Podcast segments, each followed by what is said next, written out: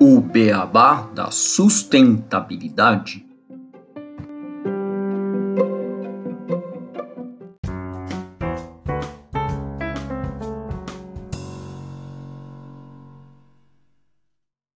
Bem-vindos ao podcast O Beabá da Sustentabilidade. Este é o episódio 66, Sustentabilidade em Embalagens Longa Vida.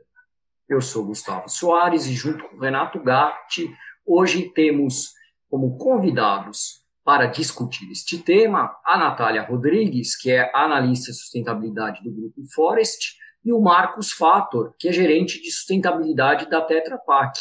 Renato, Natália, Marcos, tudo bem com vocês?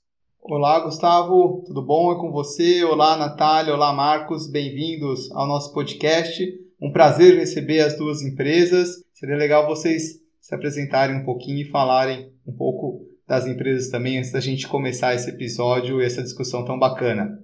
Oi, pessoal, boa tarde, tudo bem sim? Espero que esteja tudo bem com vocês também. É um prazer estar aqui no Beabá da Sustentabilidade. Então, eu estou aqui representando o Grupo Forest, que é um grupo empresarial que tem duas empresas dentro do ramo. E eu vim falar aqui sobre a Revita, que é uma recicladora de embalagens longa vida. Ela está localizada lá em Telemaco Borba, no interior do Paraná. E espero poder contribuir mais aí para o conhecimento da reciclagem de embalagens. Bom, olá pessoal, tudo bem? Primeiro é um prazer estar aqui também com vocês. Eu estou representando aqui a Tetra Pak. A Tetra Pak é uma multinacional sueca fundada em 1950. Ela é uma empresa hoje líder na indústria de alimento. Ela faz embalagens longa vida, que são aquelas caixinhas de leite, de suco que todo mundo já conhece. Estou aqui para falar um pouquinho para vocês também sobre a reciclagem da caixinha, sobre o nosso apoio na cadeia. Espero poder contar um pouquinho para vocês sobre a nossa história na sustentabilidade. Excelente, pessoal. E para a gente introduzir o tema, a gente trouxe aqui uma notícia que saiu no dia 17 de fevereiro de 2022 do portal Um Só Planeta, que ela traz em seu título que, sob pressão para reduzir o impacto do plástico, empresas reinventam embalagens.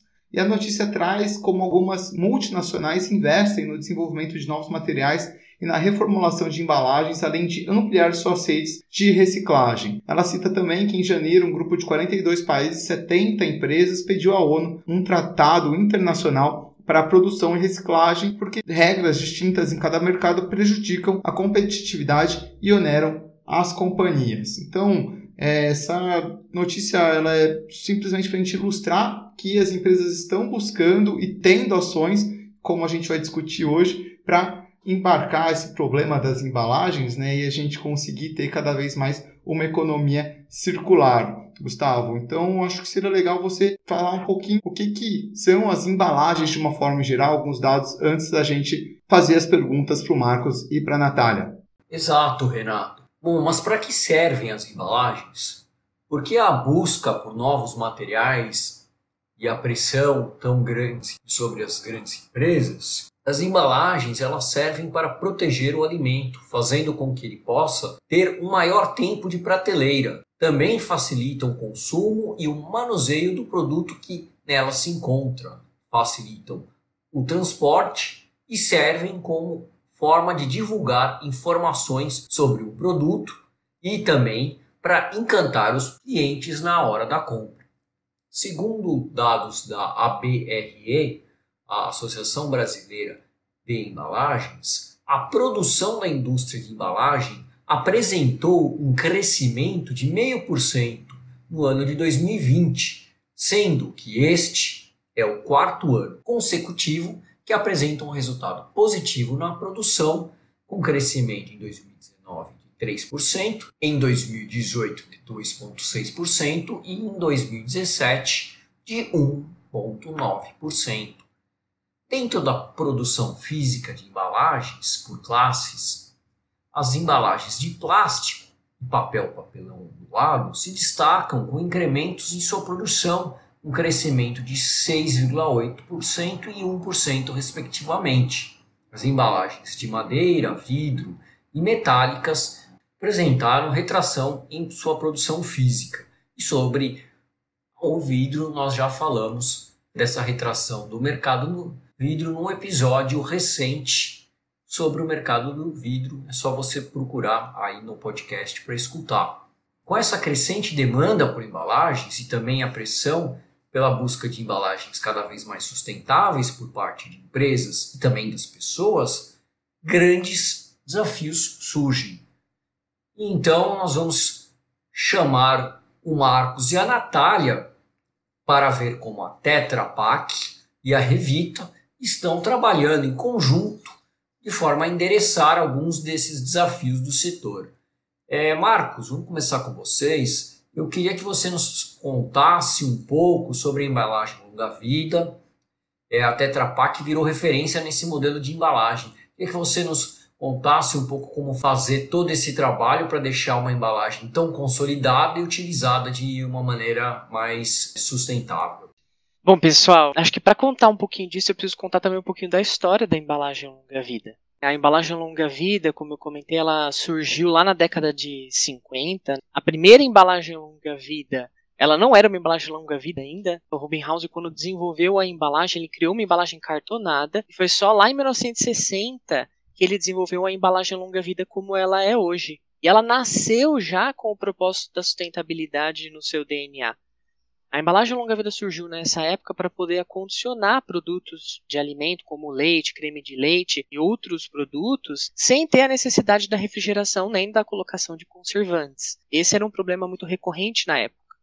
Os produtos não podiam ser transportados para muitos locais distantes sem ser acondicionado por muito tempo. Então ela foi uma invenção que mudou bastante a maneira como as pessoas se relacionavam com o alimento na época. E ela já nasceu com esse propósito de sustentabilidade em várias camadas. Né? Ela virou embalagem longa-vida em 1961, porque foi lá que a gente implementou a barreira do alumínio. Hoje a embalagem longa-vida é uma embalagem composta por papel, plástico, que é o polietileno, e o alumínio. Cada uma dessas camadas tem uma função diferente. O papel tem a função de estrutura, plástico é ele quem faz a adesão das camadas de uma camada para outra, e o alumínio é aquela camada que dá proteção real para o alimento, evitando a entrada de micro-organismos, de qualquer tipo de luz que pode danificar o produto, e isso faz com que o produto dure muito tempo. E por ser uma embalagem com várias camadas, que traz uma eficiência diferente para um alimento, nós durante muito tempo trabalhamos para melhorar e mudar o portfólio do nosso produto.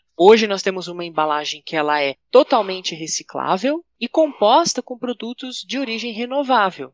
Por que renovável? Nós temos 75% da composição que é feita de papel, o papel ele vem de uma fonte renovável que são as árvores, né? Hoje no Brasil um dos maiores fornecedores de papel, que é a Clabin, já utiliza papel renovável proveniente de fontes certificadas pelo FSC, que garante o manejo adequado e responsável das florestas. Desde 2011, a Tetra Pak também foi pioneira na utilização do polietileno, que é o plástico proveniente da cana de açúcar o que aumentou a quantidade de material renovável nas nossas embalagens para até 82% da composição.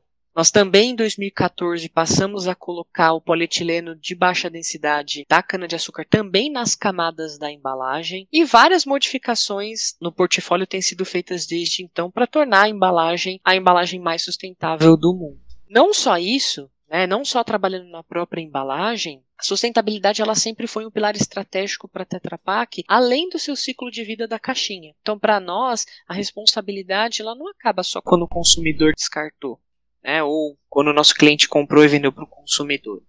Nós também entendemos que temos uma responsabilidade pós-consumo. E há mais de 25 anos a gente estimula no Brasil a conscientização socioambiental para que o consumidor saiba como ele pode fazer a reciclagem e a destinação correta das embalagens longa-vida.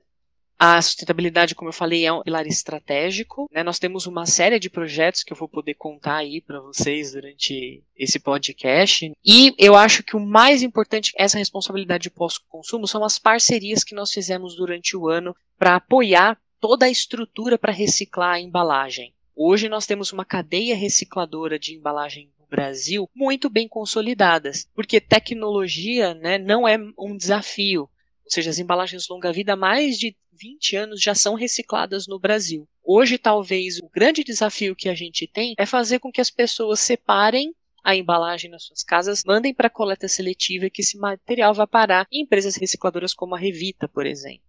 Muito interessante todas essas informações, Marcos. Eu gosto quando a gente discute a composição das embalagens, até pela minha formação, sou engenheiro de materiais, e a gente vê né, a composição em camadas, que foi o desenvolvimento dessa embalagem longa-vida da Tetra Pak, e o quanto que ela permitiu com que, igual você falou, você trazesse uma maior durabilidade aos alimentos e isso permite com que vocês enviem esses alimentos também para outros lugares que às vezes aquele produto não chegava anteriormente, né? ajudando inclusive a gente a enfrentar alguns dos problemas, como por exemplo a fome no mundo, porque às vezes países que não conseguem ter a produção de um alimento, a gente consegue fazer esse envio sem que ele perca a qualidade, enfim, chegando a lugares mais distantes. Isso eu acho super bacana.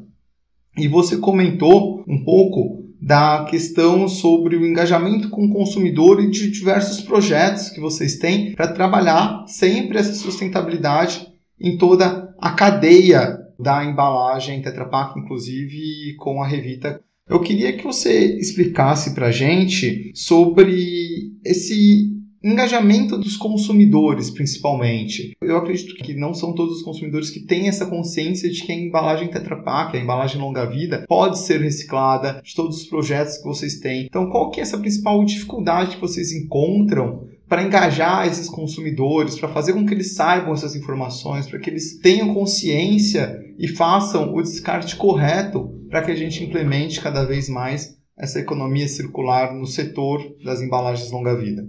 Não, você tem toda a razão. Eu acho que o grande desafio da nossa época talvez seja hoje o acesso à informação. Levar para o consumidor de uma maneira eficiente o acesso à informação correta sobre tudo, não só sobre reciclagem, coleta seletiva. Mas hoje esse engajamento é fundamental. Nos últimos anos nós temos investido muito em programas de educação ambiental, informações para o consumidor na própria embalagem para que ele saiba como fazer para descartar a caixinha longa-vida, que a caixinha é reciclável que ela pode ir parar de maneira correta num reciclador, por exemplo, se o consumidor participar da coleta seletiva. E, e isso é muito evidente. A cada dois anos nós fazemos uma pesquisa né, chamada Consumo de Embalagens Sustentáveis, e a do ano passado mostrou que 87% dos brasileiros eles estão preocupados com a questão ambiental e com a questão da sustentabilidade, mas só 48% deles efetivamente separam no dia a dia o material reciclável em casa. Então, o engajamento é fundamental. Os consumidores eles estão preocupados com as questões, mas menos da metade deles coloca essa preocupação efetivamente em hábitos. Eu acho que um dos pontos principais para isso acontecer é que ainda tem muita dúvida. O consumidor muitas vezes não sabe que a embalagem pode ser reciclada, ele acredita que a embalagem, por ter várias camadas, é difícil de reciclar. E a gente tenta, com as nossas comunicações, desmistificar isso. Né? Hoje, pelo contrário, nós temos uma cadeia recicladora que precisa dessa embalagem para acontecer. E hoje ela trabalha em empresas como a Revita, muitas vezes, sem material porque não chega material lá. Nós temos uma série de projetos que a gente executa para chegar essa informação para o consumidor. Posso destacar alguns aqui para vocês. Projeto muito legal que a gente tem hoje para levar informação para o é o Recicla Cidade. O Recicla Cidade é um projeto que nós fazemos desde 2017 com a Espaço Urbano. Ele é um projeto para aumentar a coleta de materiais recicláveis em cidades onde esse projeto vai ser implementado.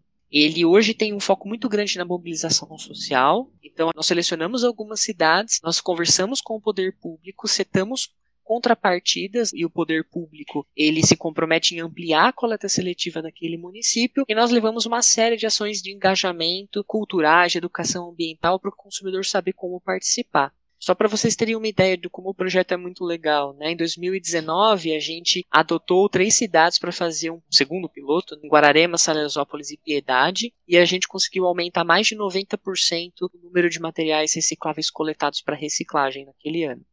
E continuamos com várias ações em algumas dessas cidades. Esse ano, no ano passado, nós aplicamos o projeto em 12 cidades do Condemate, que é o consórcio de desenvolvimento dos municípios do Alto Tietê. E até o momento, a gente já coletou mais de 30 toneladas de embalagem longa-vida somente nessas ações de conscientização. E atingimos aí um número bem grande de pessoas nessas cidades. Então são projetos como esse que fazem a gente melhorar o engajamento com o consumidor. Nós temos também, na cidade de São Paulo, hoje uma parceria com o Instituto Muda, que através de um programa chamado Adote um Condomínio, que foi idealizado por eles, eles instalam coletores de materiais recicláveis feitos com placas recicladas da nossa embalagem dentro dos condomínios. E hoje nós já temos aí mais de 54 condomínios e 4 mil famílias com acesso à coleta seletiva, com engajamento praticamente todos os dias. O Instituto Muda vai lá, conversa com o morador, leva um folhetinho, leva um material reciclado, faz a conscientização do e isso promove uma ação positiva, fazendo com que mais pessoas façam e participem da coleta seletiva. O que nós temos visto historicamente é que as pessoas, além de muitas vezes não saberem que a embalagem é reciclada, é de não saber como participar da coleta seletiva. Em muitas cidades, a coleta seletiva é um gargalo, né, ou pela inexistência ou pela ineficiência dessa coleta. E é por isso que nós começamos a fazer parcerias também com outras pessoas dessa cadeia da coleta seletiva, como os catadores autônomos de ruas, que todos nós aqui já vimos, algum carrinheiro, algum catador lá na rua. Então, desde o ano passado, nós estamos fazendo também um projeto com o Cataqui, que é um aplicativo que conecta catadores e catadoras de cooperativas ou não na cidade de São Paulo e outros no Brasil com o consumidor. E na cidade de São Paulo, nós lançamos com o Cataqui o Cataqui Mais Longa Vida, na qual a Tetra Pak fornece um valor adicional para o catador que coletar a embalagem longa vida dos consumidores. Ou seja, já não tem mais justificativa do porquê o consumidor não fazer a coleta seletiva. Né? Hoje ele pode fazer um bem para o meio ambiente, o catador pode receber por isso, ele pode estar participando de um projeto cultural. Mas a gente sabe, né, gente? Nosso país é muito grande, tem muita gente para a gente conversar e abordar, então essas são algumas das dificuldades. E essa cadeia que a gente trabalha, né, a gente precisa sempre conectar todos os elos. A gente não pode trabalhar só com o consumidor todos os elos da cadeia, e aqui elas eu estou falando do consumidor, a cooperativa, a prefeitura, o reciclador, tem que estar tá funcionando bem para que a gente consiga fazer com que mais caixinhas cheguem da casa do consumidor lá para a ponta de reciclagem. Legal, Marcos, você falou agora dos elos da cadeia. Como é que vocês fazem para botar esses elos? O trabalho da Tetra Pak e, em geral, numa cadeia desse tipo. É, como eu comentei com vocês, nós já trabalhamos aí há mais de 25 anos desenvolvendo a cadeia de coleta seletiva no Brasil com ações de conscientização e estruturação. A gente, primeiro,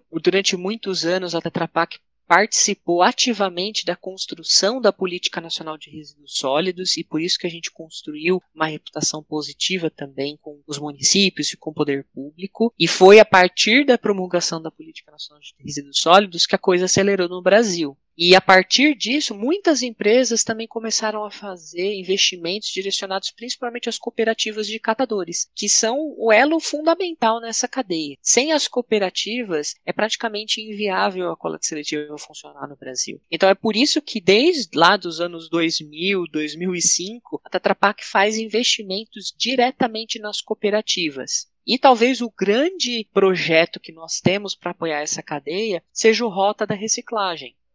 O Rota da Reciclagem foi um website criado pela Tetra Pak lá em 2006, na qual nós começamos a cadastrar em todo o Brasil locais que coletam materiais recicláveis e dentre eles a embalagem longa vida. E com isso nós conseguimos fazer com que o consumidor ou qualquer pessoa ou empresas ou entidades públicas, quem quer que seja, possa entrar, digitar seu endereço e saber onde ele pode ter um local para descartar uma caixinha longa vida. Então essas conexões são fundamentais. Esse programa ele está no Brasil todo? O Rota da Reciclagem ele é um website da Tetra Pak, tem pontos cadastrados em, basicamente em todos os estados do Brasil. Hoje são mais de 5 mil locais públicos na qual você pode descartar uma embalagem longa-vida cadastrado lá.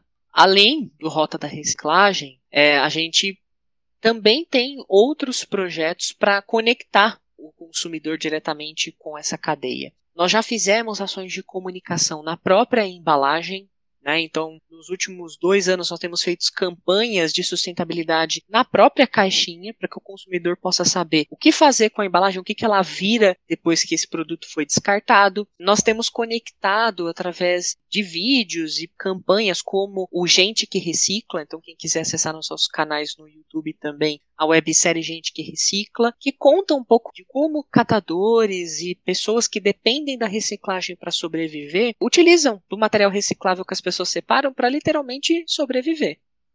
Então, são ações e campanhas que conectam o consumidor com essa cadeia. Nós temos uma meta que é chegar daqui a alguns anos à embalagem mais sustentável do mundo. Comentei lá com vocês. E para isso a gente quer chegar numa caixinha que utiliza exclusivamente matérias-primas de fontes renováveis ou que tenha conteúdo reciclado na sua composição. Mas para ter conteúdo reciclável, o que nós precisamos? Que essa cadeia esteja funcionando muito bem. Então, para nós é fundamental que o consumidor participe, faça a sua parte e continue encaminhando as embalagens para reciclagem. Isso também vai nos ajudar nesses desenvolvimentos. Enfim, eu acho que comentei um pouco aí sobre como que a gente faz para conectar essa cadeia e o consumidor hoje pode ficar muito tranquilo que se ele separar uma embalagem longa vida para coleta seletiva, ela vai parar numa cooperativa ou num comércio de reciclagem que vai conseguir destinar esse material para um reciclador. Né? E aí eu destaco a importância que tem todos os investimentos que a gente fez nessa cadeia de coleta e também nas parcerias que nós fizemos com recicladores e empresas que utilizam a caixinha longa-vida para fazer uma série de produtos. Hoje, como eu comentei, tecnologia não é um problema. Né? Hoje é fazer com que mais e mais caixinhas cheguem nesses recicladores. E aí eu acho que a Natália vai poder contar também um pouquinho para vocês sobre como é o processo de reciclagem, como que eles fazem para transformar as caixinhas em materiais de bom valor agregado e importantes para essa cadeia e para os negócios também deles.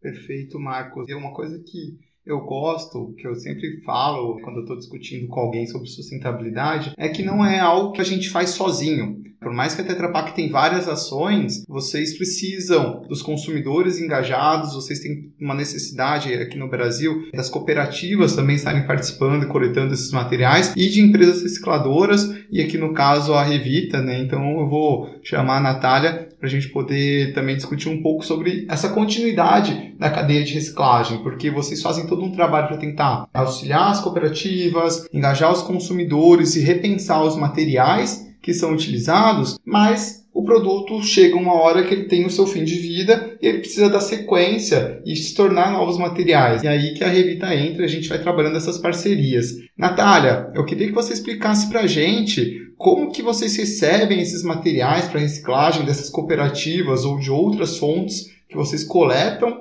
essa embalagem longa vida e como que funciona todo esse processo de reciclagem. Se você puder nos detalhar um pouco mais, acho que seria super bacana para o nosso ouvinte estar tá com segurança e com conhecimento do que, que acontece com essa embalagem no pós-consumo. Claro, nós possuímos uma carteira muito vasta, né, com diversos fornecedores, tanto no âmbito nacional, abrangendo aí todos os estados do país, e também em alguns países do Cone Sul. Então, a nossa matéria-prima, ela vem de duas fontes iniciais: as embalagens pré-consumo, né, ou seja, aquelas embalagens longa-vida que precisam ser descartadas antes de chegar até o consumidor, e também as embalagens pós-consumo que entra justamente dentro da cadeia de coleta seletiva que o Marcos já detalhou muito bem. Então, o consumidor ele compra a embalagem, ele utiliza, ele descarta corretamente e ela é destinada para coleta seletiva. Esse resíduo ele chega até as cooperativas e a partir disso nós compramos. E assim nós conseguimos obter aí a nossa matéria-prima para conseguir dar início ao nosso processo. Então o processo ele inicia no Hidrapulper, que é um, um equipamento que é responsável por fazer o processo de desagregação dos componentes da embalagem. Então esse Hidrapulper ele é alimentado somente com água.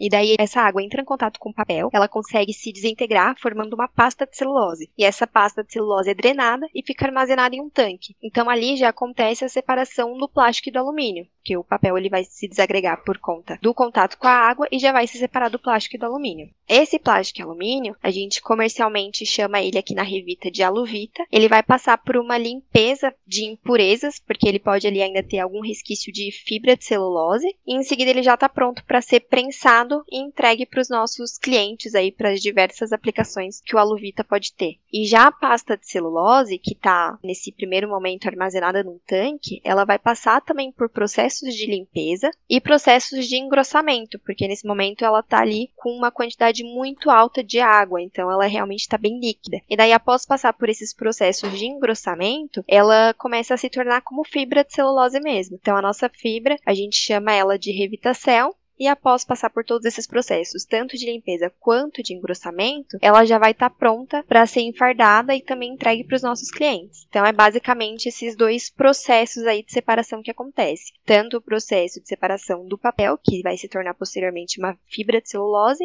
quanto depois do plástico e do alumínio, que vai se tornar aí o nosso aluvita. E essas duas matérias que você falou, celulose e aluvita, que são as aplicações que isso vai virar uma matéria-prima que vai entrar dentro de outros processos produtivos? Que aplicações que esses materiais podem ter para o nosso ouvinte ter um entendimento melhor disso? Nossa, eu acho que essa é a parte mais legal, porque quando você vê um mundo de possibilidades que, caso você descarte né, o seu resíduo de forma correta, no que, que ele pode se transformar. Então, por exemplo, a fibra de celulose, ela pode ser utilizada no segmento de telhas de fibrocimento, ela pode ser utilizada no setor de tixo, que seriam papéis toalhas, papéis higiênicos, pode ser utilizada também no setor de papel celulose, como, por exemplo, o papel craft. A gente tem uma outra empresa do grupo, que é a Forest Paper, e ela criou com a celulose da Revita o Ambicraft, que é um papel craft que é feito da reciclagem de embalagens longa-vida, e ele pode ser utilizado em sacos, sacos, sacolas de delivery, é, aquelas embalagens também que são feitas com craft, como papel A4, e até em produtos próprios. Então a gente tem um papel que a gente chama de pet pel, que ele pode ser utilizado por pets, que é uma alternativa ecológica para o papel jornal. Tem um papel também que a gente tem que é o papel pintor, que ele é um papel que é utilizado para auxiliar nas pinturas em gerais, ele serve como proteção de pisos, paredes, esquinas. Então, assim, essa celulose ela pode ter inúmeras aplicações. O que a sua imaginação permitir, a gente pode conseguir formar com ela. Já o aluvita, que é o plástico e o alumínio, ele pode ser utilizado para fazer telhas ecológicas, poltronas, composteiras, pallets de plástico. O Marcos até falou sobre o ecoponto ali nos condomínios. Então, esses ecopontos também pode ser feito através do aluvita. Então, tem muitas opções também, tanto de aplicação do aluvita quanto aplicação da celulose. E, Natália, você explicou muito bem para a gente o processo de reciclagem e onde que essas matérias-primas podem ser inseridas novamente, só que eu queria que você nos contasse um pouco quais são as maiores dificuldades no processo de reciclagem e quais inovações e pesquisas estão sendo feitas para que seja contornado essas dificuldades desse processo. E além disso, acho que seria legal vocês nos contarem um pouco como que foi o desenvolvimento para criar toda essa cadeia de reciclagem, que isso é uma inovação, né? Hoje nem tanto, mas quando foi desenvolvido foi uma coisa é, super interessante. Como que foi feito esse desenvolvimento para a reciclagem dessas embalagens, né? Um desenvolvimento em conjunto que vocês fizeram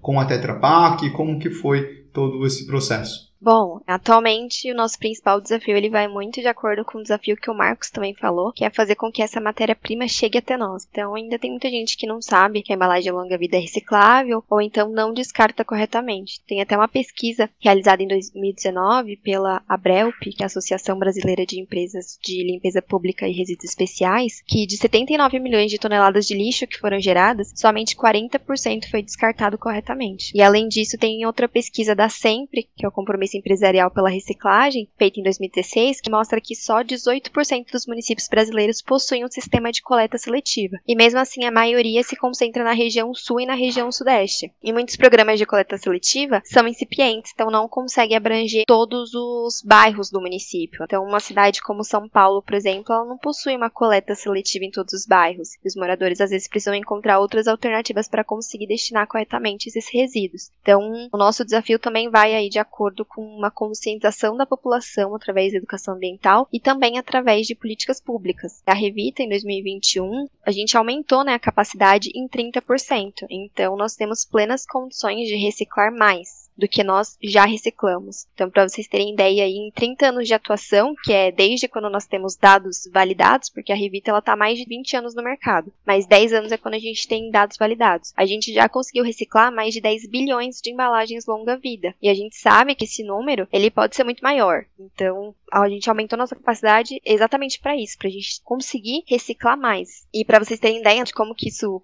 tem um impacto, tanto o impacto social quanto o impacto ambiental, vamos supor que essas embalagens elas tivessem, por algum motivo, ido parar nos aterros sanitários. Elas iriam ocupar um volume equivalente a 162 mil carros populares. Então é uma quantidade muito expressiva, que em 10 anos de atuação, a Revita, em uma parceria aí com a Tetra Pak, por exemplo, trabalhando nessa cadeia de coleta seletiva, conseguiu causar esse impacto. Então, realmente, a gente tem capacidade para reciclar mais e a gente só precisa fazer com que essa matéria-prima chegue até nós. Então, realmente é uma questão de conscientização da população e também de políticas públicas dos municípios para as coletas seletivas. E respondendo aí a sua pergunta que você fez sobre o nosso início, o início da Revita, nós não éramos uma recicladora de embalagem longa vida, realmente nós nos transformamos em um reciclador e com certeza sim, teve um apoio muito grande aí da Tetra Pak, então como o Marcos falou, essa construção aí de toda a cadeia porque não adianta só as cooperativas funcionarem e depois não ter um reciclador final ali para fazer o processo de reciclagem e voltar essa matéria-prima para diversos produtos fazer girar ali a economia circular. Então, todos os elos dessa cadeia, eles precisam estar muito bem alinhados e funcionando muito bem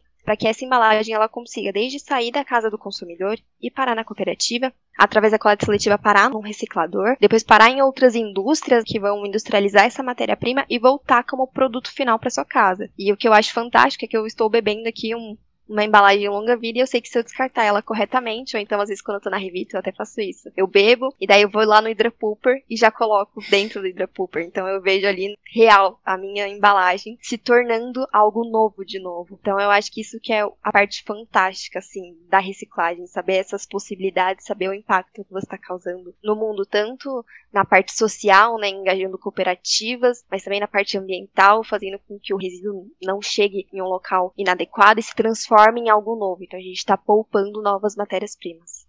Quando tem a embalagem longa vida, a gente tem aquelas embalagens originais que eram só de papelão sem nenhuma tampa, né? Hoje em dia tem algumas com tampa de plástico e outras com lacre e com mais tampa de plástico. Se isso dificulta um pouco ou não a reciclagem ou todos esses tipos de embalagens são reciclados da mesma maneira? Se tem alguma alteração, alguma que vocês consideram melhor como embalagem ou não? Perfeito.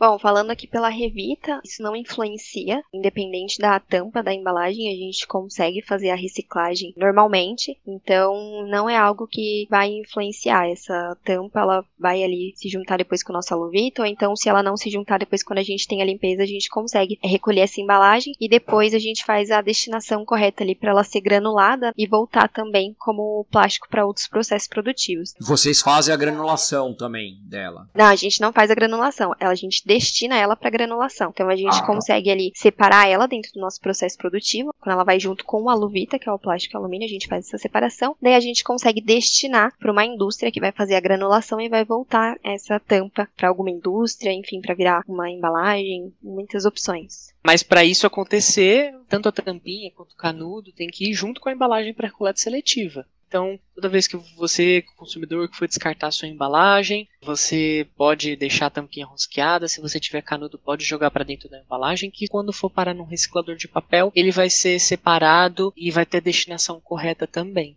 Muito bom essa dica, Marcos. Eu queria, Natália, fazer uma pergunta, porque no processo de vocês, vocês separam a celulose né? Isso vai virar todos os produtos que você já explicou. E também tem a mistura do plástico com o alumínio, que eles também viram outros produtos. Mas já existe algum processo para também fazer essa separação do alumínio e do plástico para facilitar um pouco mais a reciclagem? Como está esse desenvolvimento hoje? É, a gente vê como uma oportunidade de inovação essa separação do plástico e do alumínio. A solução do Aluvita ela já é amplamente utilizada, ela tem muitas possibilidades, né? Como eu falei, telhas ecológicas, bancos, composteiras, tem muita coisa legal para conseguir fazer com a Aluvita. Porém, a gente vê como uma oportunidade de a gente fazer a separação desses três elementos que compõem a embalagem. Daí a gente vai conseguir voltar para diversos segmentos diferentes. Então, a gente tem sim algumas pesquisas em andamento mas isso é algo que provavelmente vai se tornar uma realidade em um futuro próximo.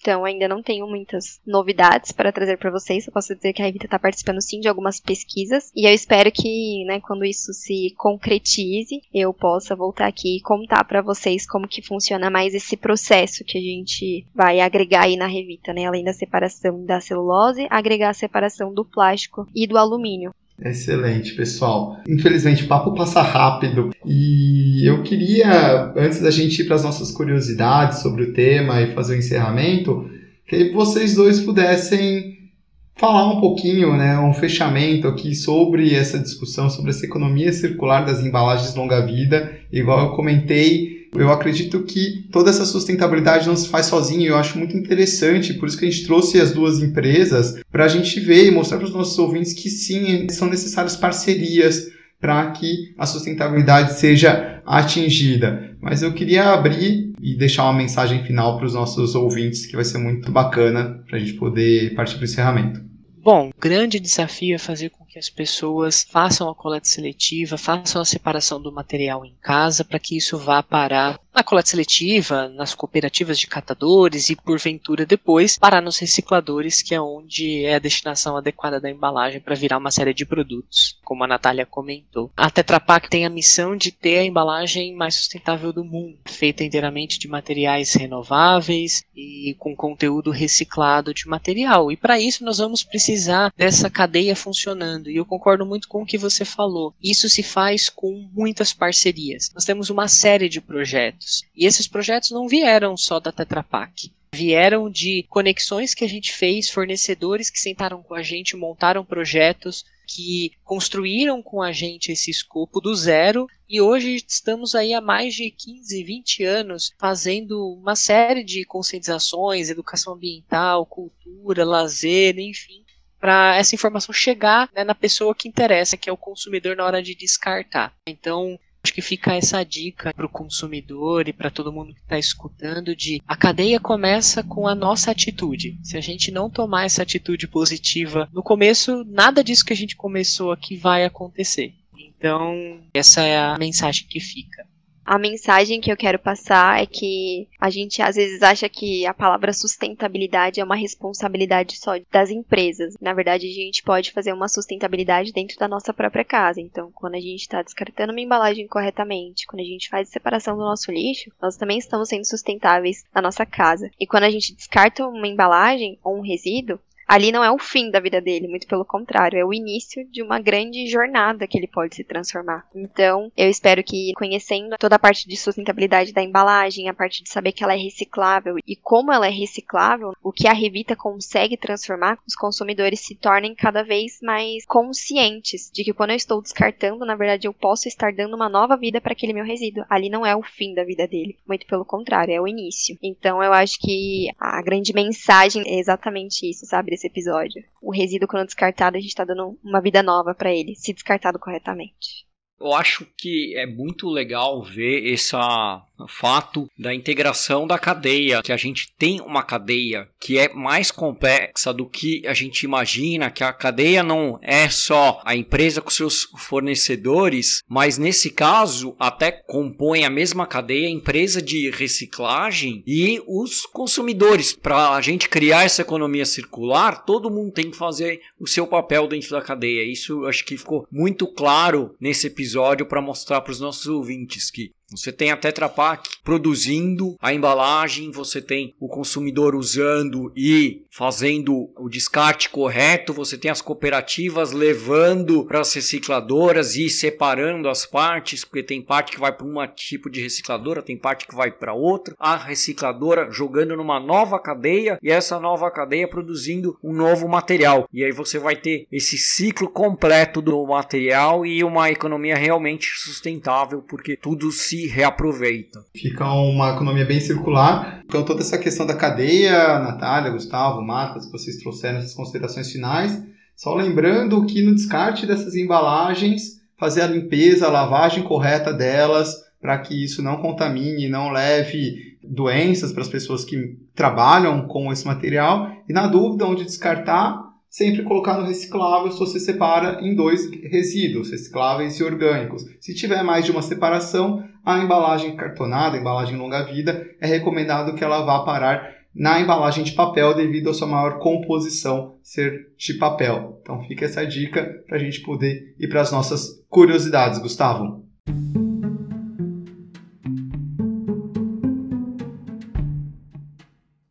Curiosidades. Você já pensou em sentar em uma cadeira feita de papel ou ter uma cômoda também feita deste material? Por mais que pareça uma coisa absurda, isso é uma realidade, mas não são móveis feitos com qualquer papel, são feitos com papelão. Racks, estantes, criados mudo, módulos, lixeiras, cadeiras e baú podem e são alguns dos itens produzidos com este material. Todos eles podem ser montados em poucos minutos, sendo que cada um se ajusta a um determinado cômodo ou espaço livre da casa.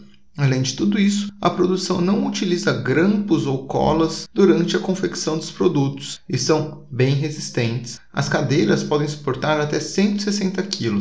Além de serem úteis e de fácil montagem e desmontagem, os produtos ainda se complementam à decoração, criando um ambiente inusitado e criativo. Se interessaram, a dica fica de buscar a empresa Cartone Design, que fabrica esses tipos de móveis aqui no Brasil. Além de serem de uma fonte renovável, eles também podem ser reciclados ao fim do seu processo.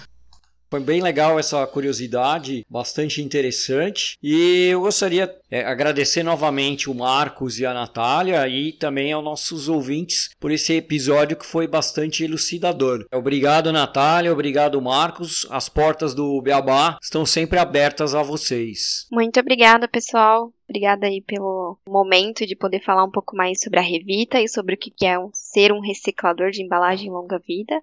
Então, se vocês quiserem saber um pouco mais sobre a Revita, estamos nas redes sociais como Revita Recicla. E fiquem à vontade aí os ouvintes para entrar em contato com a gente e saber muito mais sobre esse mundo aí das possibilidades do que o resíduo pode virar. Pessoal, obrigado, eu agradeço bastante o convite para participar aqui, contar um pouquinho sobre a Tetra Pak, as nossas embalagens, sobre as parcerias que a gente tem feito. Convido também, se ficou alguma dúvida ainda, vocês entrarem no nosso website, no tetrapak.com Lá tem uma seção exclusiva sobre sustentabilidade também, tem catálogo com produtos reciclados, tem uma série de outras informações para complementar aí o que vocês ouviram um pouquinho aqui. E para quem quiser entrar também no rotadareciclagem.com.br, é o website onde vocês encontram o local mais próximo da sua casa onde descartar as embalagens longa-vida. É só entrar e digitar o endereço. Obrigado, gente. Muito obrigado, Natália e Marcos. Sempre um prazer receber vocês aqui. Estão convidados, Revita, Tetra Pak, a retornarem, a gente poder fazer mais conteúdos em conjunto. A todos os nossos ouvintes, deixo muito obrigado. Sigam a gente nas redes sociais. E aqui o Beabá é sustentável.